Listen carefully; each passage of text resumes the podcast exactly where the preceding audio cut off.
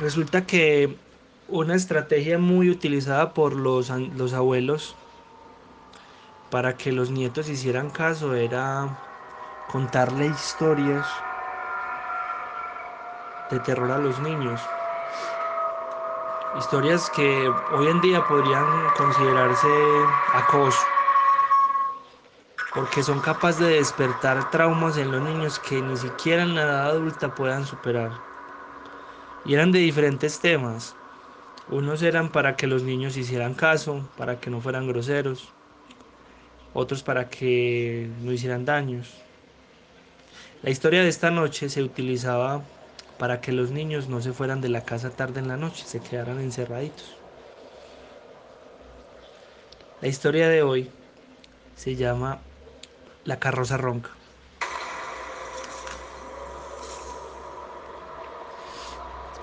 Resulta que una familia se fue a visitar a sus abuelos, a los abuelos de la familia que vivían en el retiro.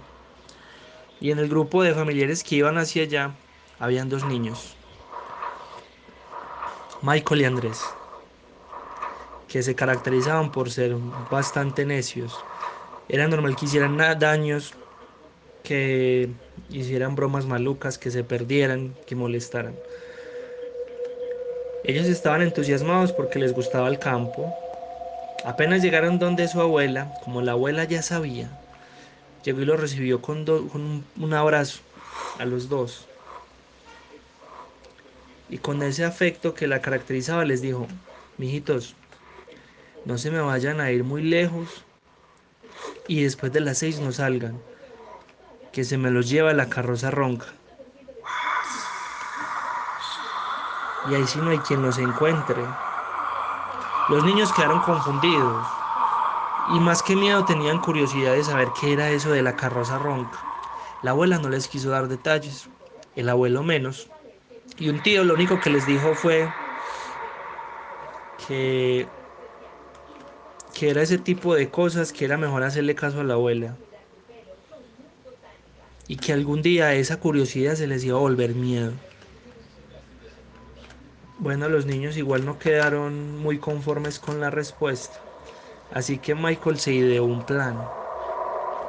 Y le dijo a Andrés, vamos a hacernos los dormidos y apenas estén descuidados nos vamos por esa ventana.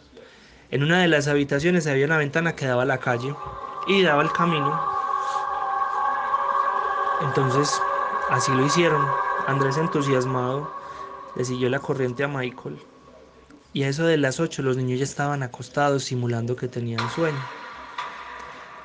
Para las 9 de la noche los adultos ya estaban en su cuento, bebiendo, escuchando música, riéndose, molestando. Y entonces los niños aprovecharon y a las nueve y cuarto ya estaban saliendo por la ventana.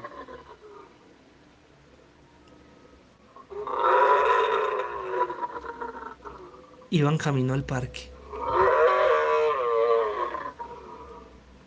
Llegaron solos al parque. Pero más tarde, más rápido que tarde, se dieron cuenta que el parque no era un buen sitio porque había mucha gente, estaba el ruido de las cantinas, personas subiendo y bajando. Así que decidieron irse más lejos, a las afueras del pueblo. Andrés le dijo a Michael, vamos al puente. De pronto allá vemos algo. El puente era un pequeño puente de madera que era la entrada a una de las tantas entradas al parque, al, pueblo. Estaba puesto ahí con, la con el único propósito de que los carros pudieran atravesar un pequeño riachuelo que pasaba por ese lado. Pero era un buen sitio. Lo suficientemente alejado del parque como para que se generara ese ambiente lúgubre, para que los sonidos de la gente no interrumpieran con la experiencia que los niños estaban buscando.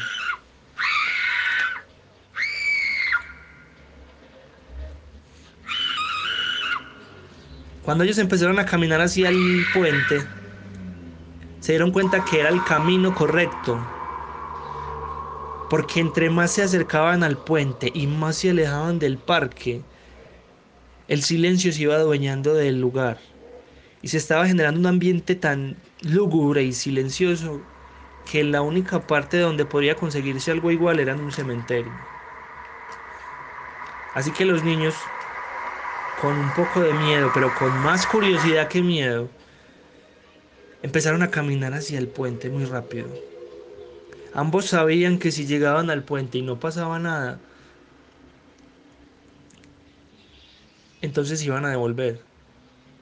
Ninguno de los dos iba a traer a pasar ese puente. Era como si fuera otra dimensión. Era como si se pasaban ese puente, quedaban totalmente desprotegidos. Desaparecían. Algo les podía pasar. Y así hicieron. Empezaron a caminar hacia el puente. Y se estaban sintiendo tristes. De cierto modo. Porque si llegaban ahí y no pasaba nada, la aventura se acababa y no les quedaba sino devolverse. Así que empezaron a mermar el paso como si estuvieran buscando que el uno le dijera al otro qué hacer. Seguimos, paramos. Se pararon al lado de unas cajas que estaban al lado del puente.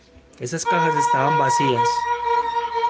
El único propósito que tenían esas cajas era que alguien por la mañana, en las mañanas, las recogiesen para llevárselas del pueblo. Era la forma en que ellos botaban su basura y esta vez solo estaban esas cajas. Se pararon en esas cajas y se miraron. Justo antes de que alguno de los dos dijera alguna cosa, justo, antes de que llegaran a una conclusión de qué iban a hacer, se empezó a escuchar un ruido. Ese ruido tan anhelado que ninguno de los dos había escuchado, pero los dos sabían que ese era el ruido que estaban esperando. Era el ruido de un carro de una carroza. Una carroza que no estaba muy bien eh, cuidada.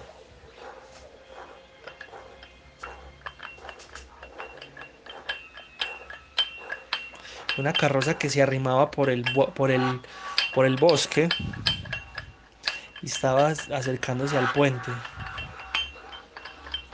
Ahí Michael y Andrés se dieron cuenta que se tenían que esconder y la mejor opción eran esas cajas. Entonces se tiraron a las cajas. Pero desde las cajas ellos podían ver entre los huecos de las maderas, porque las cajas eran de madera. Y vieron lo que tanto estaban esperando y lo que nunca debieron haber visto. de allá del bosque Venían cuatro monjes con vestido negro, sosteniendo velas blancas. En la mitad de ese cuadro formado por los monjes había una carroza. Una carroza que la estaba jalando un enano verde con un sombrero y barba muy larga. El enano se ve que no estaba muy contento con lo que estaba haciendo. Y los niños sabían que era mejor no cruzarse con ese enano en ningún momento porque seguro que algo hacía. Era una carroza que debía ser jalada por unos caballos, pero esta la estaba jalando este enano con su sombrero, babeante, mal genio, enojado. Y resulta que estas cinco figuras parecía que las estaba mandando un líder muy particular que era el que estaba montado en la carroza y que su aspecto no era mucho mejor que el de los otros cinco que estaban con él. Era una criatura de piel negra, que los ojos eran igual de negros que el resto del cuerpo. Parecía la cara parecía piedra de la arrugada que estaba y gruñía no estaba conforme, no estaba nada conforme. Tenía un par de cuernos que le salían de la, de la frente, se le enroscaban hacia atrás en la, en la cabeza y luego volvían a salir por debajo de la oreja.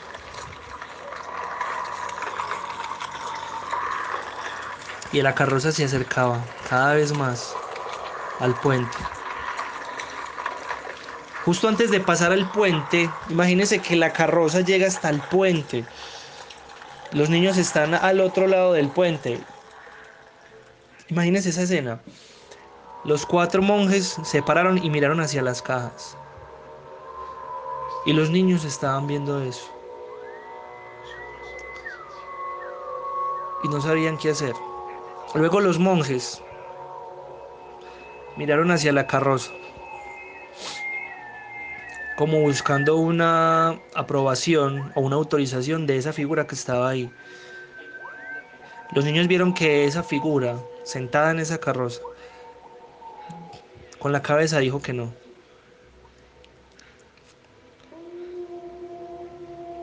Y así mismo como, como llegaron, se empezaron a devolver. Michael y Andrés se quedaron sin ganas de volver a salir tarde en la noche. Ellos no saben cómo se devolvieron para la casa. Llegaron a la casa y entraron pálidos, que los adultos no sabían qué había pasado. Se quedaron con ellos hasta, hasta que se pudieron pues, acostar, no durmieron en esa noche. Y definitivamente no les quedó ganas. Lo maluco pasó al otro día cuando la abuela les contó a todos que en la puerta de la casa habían amanecido un par de velones blancos y que ella se los iba a prender a la virgencita. Lo que la abuela no sabía es que eran esos velones que Michael y Andrés habían visto que traían los monjes de la carroza ronca. ¿Y por qué eran dos? Porque eran dos primos. Probablemente era una una especie de mensaje que les estaba dejando ese personaje de la carroza ronca, ¿no? ¿Quién sabe?